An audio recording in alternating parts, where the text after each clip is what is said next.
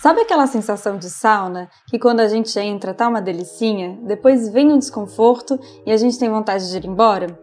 Fazer terapia também é assim, mas no final faz um bem danado. E nesse clima a gente leva o divã para sauna, onde a gente bate um papo respondendo inquietudes que vocês mandam pra gente, sempre com o olhar clínico da psicologia. Eu sou Luísa Franco, psicóloga, e eu sou Tainá Lobo, psicóloga. Nós somos o Clube Sentimental. Além de nos ouvir aqui, você pode acompanhar nossos conteúdos no arroba Clube Sentimental no Instagram. O medo da rejeição é um dos nossos medos mais profundos. Assim como temos necessidades de comida e água, também temos necessidades de pertencer. E essa necessidade está profundamente enraizada em nossa história evolutiva. Por mais inteligentes que sejamos, a gente sempre contou com outras pessoas para nossa sobrevivência. O bebê humano, por exemplo, não sobrevive sozinho. Então, assim como a fome ou a sede, nossa necessidade de aceitação surgiu como um mecanismo de sobrevivência. Uma pessoa adulta pode até sobreviver fisicamente a uma existência solitária. E não vamos aqui glorificar o é impossível ser feliz sozinho, porque há controvérsias. Afinal, o que é felicidade, não é mesmo? Mas a questão aqui é ser rejeitado. Não importa o quanto independentes somos, a rejeição é dolorosa. A dor emocional, estudos já comprovaram, é uma resposta natural à rejeição. Isso ajuda a explicar por que tendemos a evitar situações nas quais esperamos ser rejeitados consciente ou inconscientemente, ficamos longe de pessoas, lugares e eventos que associamos à rejeição, seja essa rejeição um fato ou uma fantasia. É verdade que a rejeição, às vezes, pode ser um indício de que a gente se comportou mal e deve mudar de atitude.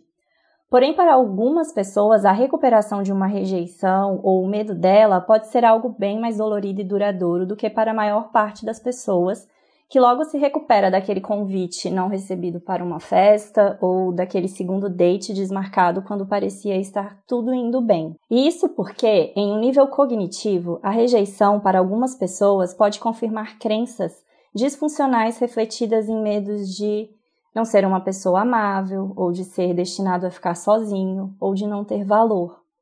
Então, quando acontece uma situação de rejeição, ou uma que foi interpretada como uma rejeição, como uma seleção de emprego, por exemplo, pensamentos relacionados a estes medos tomam conta, causando isolamento, ansiedade, às vezes sentimentos de inadequação, ou até uma busca insaciável pela aprovação de todo mundo. Hoje a gente vai falar de medo da rejeição, a partir de, como sempre, de relatos enviados por clubistas. Obrigada mesmo a quem topou participar e enviar relatos pra gente. Rejeição é um tipo de assunto que ninguém gosta de falar ou admitir que sente, né? Envolve se mostrar vulnerável, e a vulnerabilidade, erroneamente na nossa sociedade, é visto como fraqueza. Mas muito pelo contrário, demonstrar vulnerabilidade é um ato de coragem. Então já sabe, cata sua toalha, o spray de eucalipto, que a temperatura da sauna é por nossa conta. Bom, relato número 1. Um. Sinto que sou subestimado pelas pessoas que convivo e com isso vem o sentimento de precisar de aprovação. Primeiro a gente tem que entender que dessa necessidade de, de precisar de aprovação, ela é comum e acontece com todos os seres humanos. A gente vive falando isso aqui no clube, né? tá, e a gente é um animal de bando. E parece que é besteira, mas isso influencia tanto na nossa vida, da gente partir desse pressuposto que a gente é um animal de bando. Muito porque, é, até por uma questão evolutiva que a gente falou no começo, mas olhando para a questão da identidade, parte da nossa percepção, parte da percepção que o outro tem da gente. Então a gente se enxerga mesmo no olho do outro. E se, e se esse, essa forma de enxergar vem com uma, como ele trouxe, com uma coisa de se sentir subestimado, é que tá bem difícil o convívio com essas pessoas com que você está convivendo, né? É, então, entender que essa aprovação é comum é, pensa um pouco na adolescência. Para mim, é, o, a transição da criança para a adolescência, adolescência é um momento muito difícil da nossa vida, né? As pessoas ficam chamando adolescente de aborrecente, é um grande absurdo, porque é um momento que a gente está ali fortalecendo e começando a entender o que é essa identidade. É um momento que a gente se até rejeita um pouco a figura do pai e da mãe e se distancia para se assegurar quem eu sou.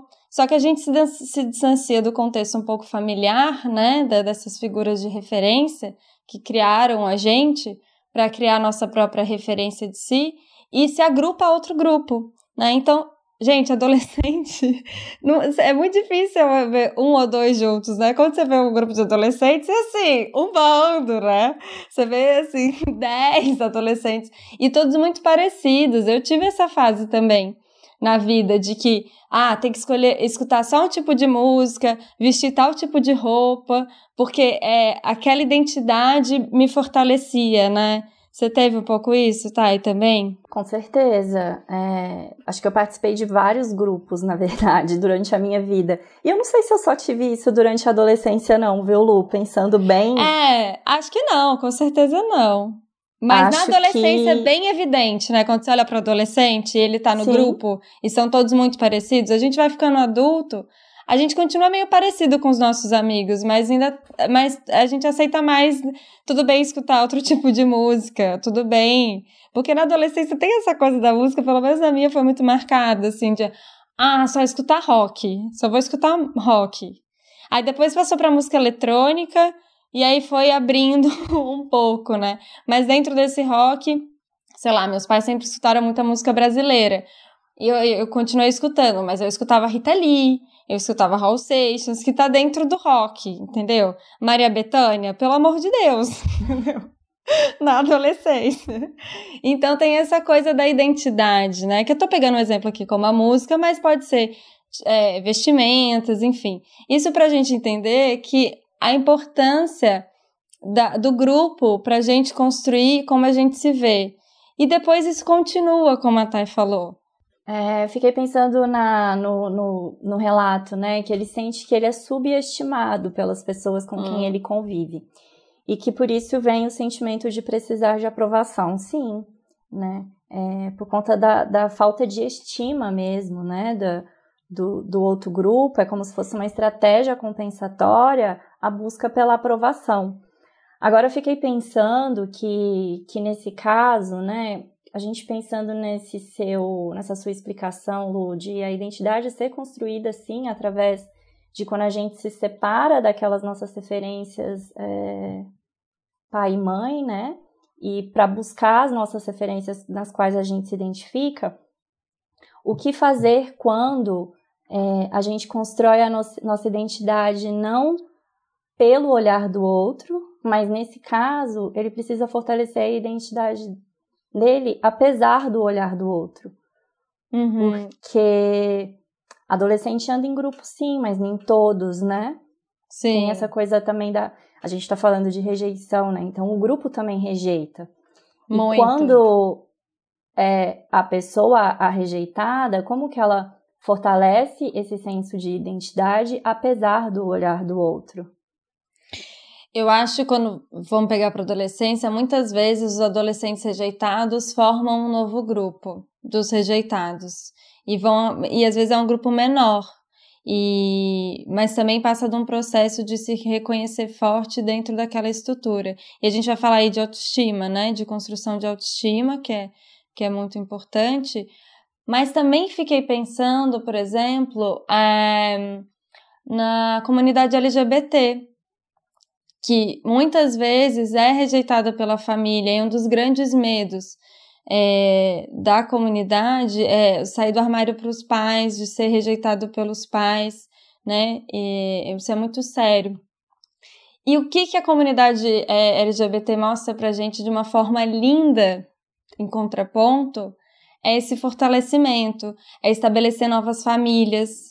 Muitos conseguem, é, até ONG, né, como a Casa 1, que, que é uma casa que acolhe pessoas que são expulsas de casa por fato é, de serem LGBTs. Então, a comunidade LGBT dá pra gente um belo exemplo de como se de repente eu não tô me sentindo bem num grupo, eu não preciso ficar sozinho.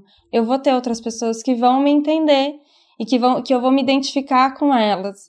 Então, o que eu falo pro clubista é que de repente essas pessoas que estão te subestimando não são as suas pessoas. E não levar isso para você, porque é difícil mesmo levar isso para você e acabar fragilizando a sua autoestima. Mas pensa que tem pessoas como você e que não estão ali para te subestimar, e sim para aceitar como você é.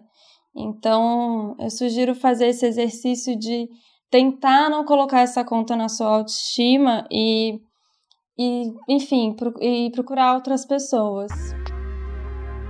Perfeito, Lu. É um ótimo gancho para nossa segunda pergunta. Sinto constantemente que não sou parte dos grupos, desde pequena.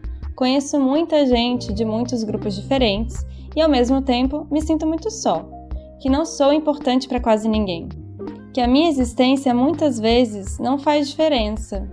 Ai. Gente, rejeição é um tema que mobiliza, né? Eu tô com vontade de abraçar todas essas pessoas sim, que estão mandando as, as perguntas. Nesse relato, vem o sentir que constantemente não faz parte dos grupos, mas que desde pequena, né? Então, sim, é, eu fiquei pensando no bebê, a, na nossa construção de identidade, né? É, é, muito através do olhar do outro que eu sei se eu fiz algo de errado, é através do olhar do outro se eu, que eu sei se eu fiz algo que alegra, se eu sou amável, né? E quando esse olhar do outro não é validante, o quanto é difícil né? ter essa construção da identidade. Mas eu acho que ela fala aqui muito de, de pertencimento mesmo, né? Que, que é essa nossa necessidade evolutiva. É, tem um conceito em psicologia que a gente chama de self. Self é aquilo que a gente que define a pessoa na sua individualidade e subjetividade, a nossa essência a fortaleza do meu senso de mim mesma. E o ato de pertencer é uma das principais necessidades do self, ou seja, o meu senso de mim mesma é dependente da minha relação de pertencimento com o mundo, que é o que faz a gente sentir conexão com outras pessoas. E aí eu acho que daí decorre é, esse sentimento que essa pessoa fala de solidão, porque ela sente que não pertence é, que ela não está na presença de iguais. E, e eu acho que a gente pode trazer para todo mundo, né? Quem se sente rejeitado ou não. A gente se sente inseguro quando a gente não se sente na presença de iguais, quando a gente se sente na presença de diferentes. A gente se solta, né? Quando a gente está num grupo, quando a gente está num lugar é, que, que tem pessoas muito diferentes, a gente se sente inseguro. E aí isso vai virando uma bola de neve, né? Ao mesmo tempo que o sentimento de não pertencimento me faz me sentir sozinho, né? Ele também faz eu me isolar mais, eu me esconder. Sim, totalmente. E você está falando, eu estou pensando exatamente isso. E a gente está falando é, dessas. A gente sente isso em qualquer âmbito, né? Com os amigos, na vida social, com a família, no trabalho. É, a gente pode sentir muito mal quando a gente vai trabalhar e não se identifica com aquelas pessoas, sabe? Eu, no começo da psicologia, até hoje mesmo, é, às vezes eu não me identifico com a massa, assim, fico, gente. Será? Sim. Foi por isso que a gente se juntou, né, Lu? Exato. gente, eu juro. Às vezes eu vou em curso de psicologia. Ai, espero que eu não fico julgando as pessoas, tá, gente? Não é isso. É porque às vezes eu olho no geral e falo, gente, às vezes me parecem são muito diferentes de mim. Mas são mesmo, né? E até entre si. Mas é porque a gente fica buscando essa necessidade de conexão que uhum. tem a ver. Então, como se ser psicóloga faz tanto parte do meu self, e aí eu não me conecto com uma pessoa que eu imagino, e parece que eu me desconecto de mim mesmo, assim né? Então a gente entra nessa piração mental e todo mundo passa por isso. Eu tô dando esse exemplo, mas pode ser com família também. Às vezes a gente vive outras coisas é, e aí começa a perceber que você não se identifica tanto com os valores da sua família, né? Porque vai pensar de outro jeito e assumir isso é muito difícil. Não é nada fácil. Então a rejeição é uma coisa muito difícil. E voltando para o relato né, é, dela, é, primeiro eu fiquei pensando em outra coisa também, gente. Agora eu vou para outro caminho, que a minha cabeça é um pouco assim. Será que se você não, não se identifica com todo mundo desse, de todos, né, que você sempre se sentiu só, eu fico preocupada com essas pessoas, dessa conexão, dessa hipervalorização dessa conexão. E aí tem pessoas que acabam indo para um caminho de querer agradar muito o outro, de, de, de, ser, de fazer tudo para ser aceito. Eu não estou falando que ela faz isso, mas é, isso também é problemático. Eu só estou levantando aqui essa questão, sabe? Porque é, às vezes a gente fica muito preocupado nessa coisa de se encaixar num grupo e a gente acaba se desencaixando com a gente mesmo, sabe? Se desconectando com a gente. Então, tomar, assim, só um parênteses para ficar um alertinha para a gente ter um pouco de, de cuidado com isso, assim, de, de entender que esse encaixe nunca vai ser perfeito, essa conexão nunca vai ser tão perfeita assim. Por mais que eu me identifique com o meu grupo de amigos ou com a minha família, é, é, não quer dizer que essa é uma conexão é, completa e de entrega é, é, profunda sempre, que vão ter momentos, entende? Nesses grupos. Faz sentido o que eu tô falando? Deu uma faz, viajada? Que às vezes eu dou. Não. acho que é isso. Eu acho que você tá falando que uma estratégia compensatória, né, do se sentir não pertencido, pode ser a busca da necessidade de aprovação. Estou entendendo que nesse caso aqui, a outra estratégia é a solidão. E aí também indo para um outro caminho é que nisso de se esconder, a gente não se mostra e quem não mostra vulnerabilidade não conecta. Uhum. Então fiquei pensando o quanto, como ela fala que isso vem de pequena, isso pode ter sido um mecanismo que foi sendo desenvolvido para ela se proteger mesmo, né, do, do não pertencimento mas que talvez hoje em dia não seja algo mais funcional, ela não precise mais dessa proteção. E inevitavelmente ela vai precisar aprender a se mostrar. E para isso vai ter que se colocar vulnerável nas relações. Então, assim, é, acho que pode ser um ponto de reflexão e pode ser um belo de um tema para uma terapia. Outra uhum. coisa, Lu, que eu fiquei pensando e que assim a gente sempre tenta trazer esse viés aqui no clube é que o individualismo e aí, assim, individualismo não é a mesma coisa que sentimento de não pertencimento, mas pensando na glorificação, né, desse, desse não pertencimento, do, do eu sou feliz sozinho, é uma criação capitalista também, né? A destruição desse senso de comunidade, da necessidade de pertencer, ela serve ao fim de propriedades individuais. Né? Uhum. Autossuficiência. Eu, eu tô, você tá falando, eu tô me perguntando, quando que surgiu essa palavra autossuficiência? Será que ela é uma palavra nova? Pessoas que estudam português e, e, e palavra, quando surgiu? Porque a gente não é autossuficiente. Sim. Ela, ela aí, não deveria existir. Sim, né? e aí eu fiquei Uma... pensando que, pensando nisso que você falou, o, o fato dela não se sentir autossuficiente, dela sentir que precisa dessa é, desse pertencimento, ao invés de ser algo normalizado, porque assim, todos nós precisamos nos sentir pertencidos, faz ela achar que tem algo errado com ela. E aí ela fala: sinto que a minha existência às vezes não faz diferença. Então, assim, mais uma coisa para se botar na conta do capitalismo, né? não só, sempre, né? não apenas, mas psicocríticas que somos, não tem como não é. falar e essa coisa que ela não faz diferença, faz sim, tá? Você faz diferença, tá me escutando? Porque todo mundo faz. Eu acho que a gente tem essa necessidade de sentir especial, né? É, todo mundo. E às vezes a gente coloca isso na conta do, do lugar afetivo, né? Mas a gente vai ser especial um pouquinho para várias pessoas. Não vai ser aquela coisa magnífica, entendeu? Então eu sou especial para algumas pessoas na minha vida e algumas pessoas são especiais para mim. Mas é, não precisa ser essa coisa de não faz diferença. Faz sim, pra, eu tenho certeza que para algumas pessoas, e talvez não vai ser muita gente, tudo bem, você faz diferença. Não existe isso. você, né, você tá aqui mandando essa pergunta, tá refletindo sobre isso, então é uma pessoa que pensa sobre a vida. No mínimo você é interessante, né? No mínimo você tá engajada com, com questionamentos. Então, assim, eu tenho certeza que você faz diferença para alguém. Espero ter ajudado Também. Ah, essa pessoa que mandou a pergunta. Bom, vamos para a pergunta número 3. Como superar uma rejeição para não virar uma obsessão? Bom, eu acho que a gente precisa avaliar o que, que essa pessoa que mandou a pergunta está chamando de obsessão.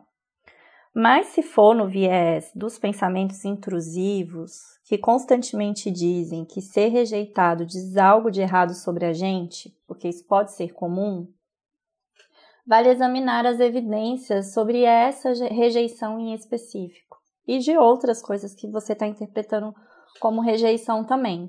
Quando a gente é rejeitado, isso pode dizer algo sim sobre atitudes nossas, mas também diz muito sobre o outro.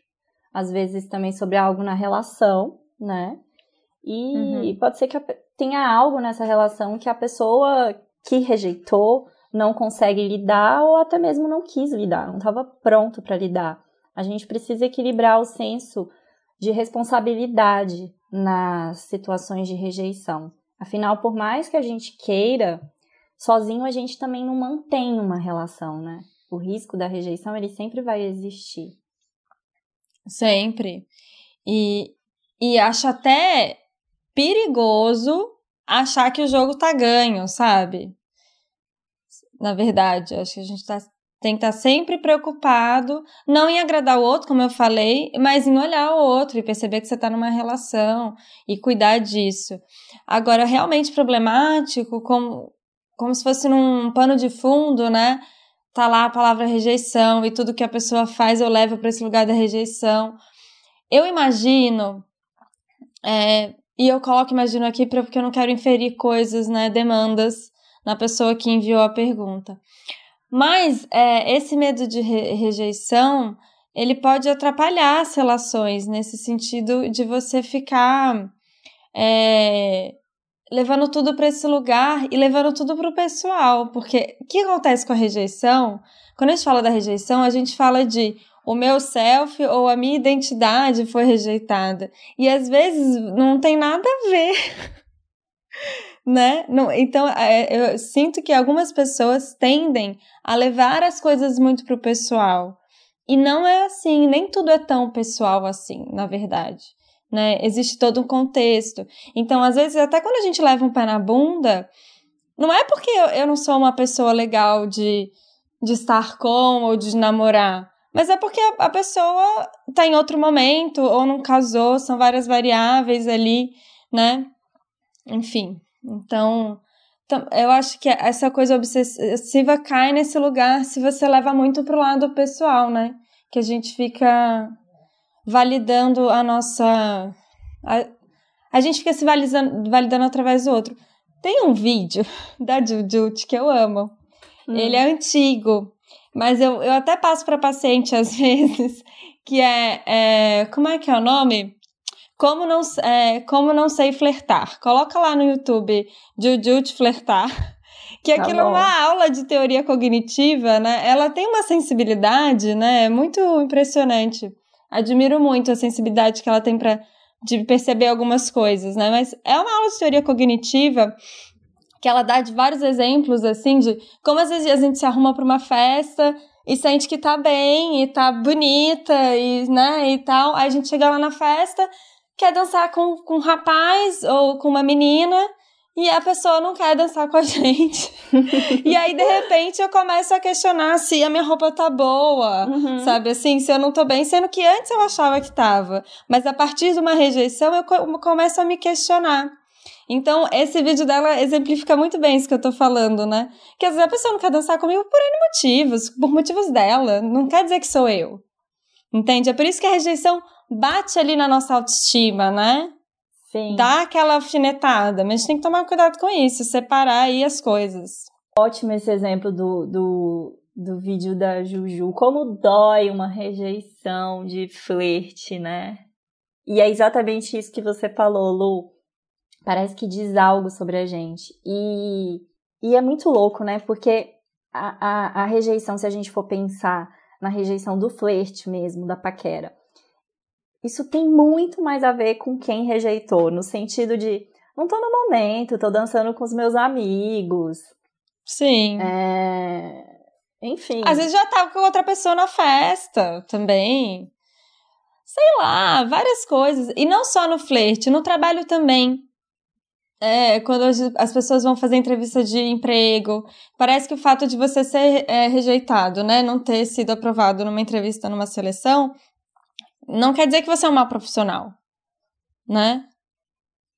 Sim, e eu acho que uma coisa que você está falando é que é muito fácil, né, a gente personalizar a rejeição e pensar muito. nisso como um reflexo de quem a gente é e do que, que a gente é capaz, né? E se a gente for pensar de novo aí na nossa sociedade líquida, alô Bauman, todo dia aqui na sauna. ele, só porque ele né, faleceu, mas ele, ele poderia estar aqui com a gente sempre. Ele está, né? Ele está com a gente sempre. A gente tende mesmo a ser avaliado pelo que a gente faz mais do que pelo que a gente é. E aí, de novo, a gente puxa aquele o assunto lá do início do programa, que é a nossa fortaleza de self mesmo, né? Sim. E, e até também, até estava comentando com a, com a Thay quando a gente estava pensando nesse tema, como também é difícil rejeitar. Mas a gente uhum. entendeu que isso é outro tema, mas também está conectado. Porque a gente não quer fazer o outro ficar mal. A gente tem essa ideia que a gente é responsável pelo sofrimento do outro. E se eu sou responsável pelo so sofrimento do outro, talvez eu comece a me avaliar como uma pessoa ruim e, uhum. enfim. E a gente entra nessa validação do, do, desse reconhecer a identidade do self nesse bololô, nessa piscina agitada, virou uma piscina de onda, gente. né? A sauna ficou temperatura quente aqui hoje, né? Porque esse tema ele precisa de várias duchas durante essa sauna para parar e respirar, porque e lidar com esse calor desse tema, porque bate na identidade e isso é, mobiliza muito a gente. Mas entender que se mostrar sua identidade ou se mostrar vulnerável é um ato de coragem e é só assim que a gente consegue se conectar. Porque quando a gente está falando de rejeição, a gente também está falando de conexão. E tenho para mim que a gente está nesse mundo para se conectar. Por isso que é um tema tão caloroso. É isso, vamos para a peteca das emoções? Vamos, gente. É, a peteca das emoções começou lá no, no último episódio com a Marina. E, e aí eu a Tati decidiu fazer. Eu faço duas perguntas para ela, duas para mim jogando a peteca mesmo. E a gente não combinou, tá? O que, que a gente vai perguntar. Então, realmente, é o que vir na cabeça, hein, Thay? Vamos lá, você Beleza. quer começar ou você quer Quero. que eu... Aonde você sente a raiva? Eu choro. Eu fico com respiração, eu sinto, né, um pouco no peito, mas quando eu sinto raiva, eu choro. E eu detesto Você sente isso. no peito? Eu sinto no peito, mas também no olho, né? Porque eu começo a chorar. Eu detesto sentir raiva, porque parece que eu tô descontrolada. parece que eu tô triste, mas aí eu não tô triste, eu tô com raiva, sabe? E aí a pessoa me interpreta mal. mas eu, eu choro e eu sinto no peito, mas eu no olho também, né? Porque me desencadeia uma reação ocular de lágrimas e eu, enfim, é aí. Bom, o que te deixou feliz nessa semana? O meu cachorro. Ele, é. ele tava doente há algumas semanas atrás e agora ele tá zero bala. E, ah, que e é bom. isso, ele tem 10 anos, mas ele tá parecendo uma criança brincalhona. Então, Ai, foi, foi Valentina demais, gente. Ai, que bom. Fico feliz por você e por ele. Bom, sua vez. Joga de novo a peteca. É... Do que que você sentiu vergonha? Então, essa semana eu fui. Eu recebi um negócio da, da Amazon que veio errado, e aí eu fui devolver. E aí tinha que ter fechado a caixa. O Gui falou que não precisava. Aí eu fui lá devolver, né? E aí o cara me deu uma bronca porque a caixa não tava fechada. Ele falou: tudo bem, mas a próxima vez fecha a caixa. Essas coisas me deixam com muita vergonha quando eu faço uma coisa errada, sabe? De, uhum. ai meu Deus. Ai, eu, ah, tá bom, tá bom. É, desculpa. Pode deixar a próxima vez, vou, vou me certificar pra caixa estar fechada. E aí liguei pro Gui na hora e falei: Ah! Tinha que ter fechado a caixa, eu falei. A culpa é sua. É, não, fiquei com vergonha. E aí ele falou, doeu? Aí eu falei, não, olha, tá tudo bem.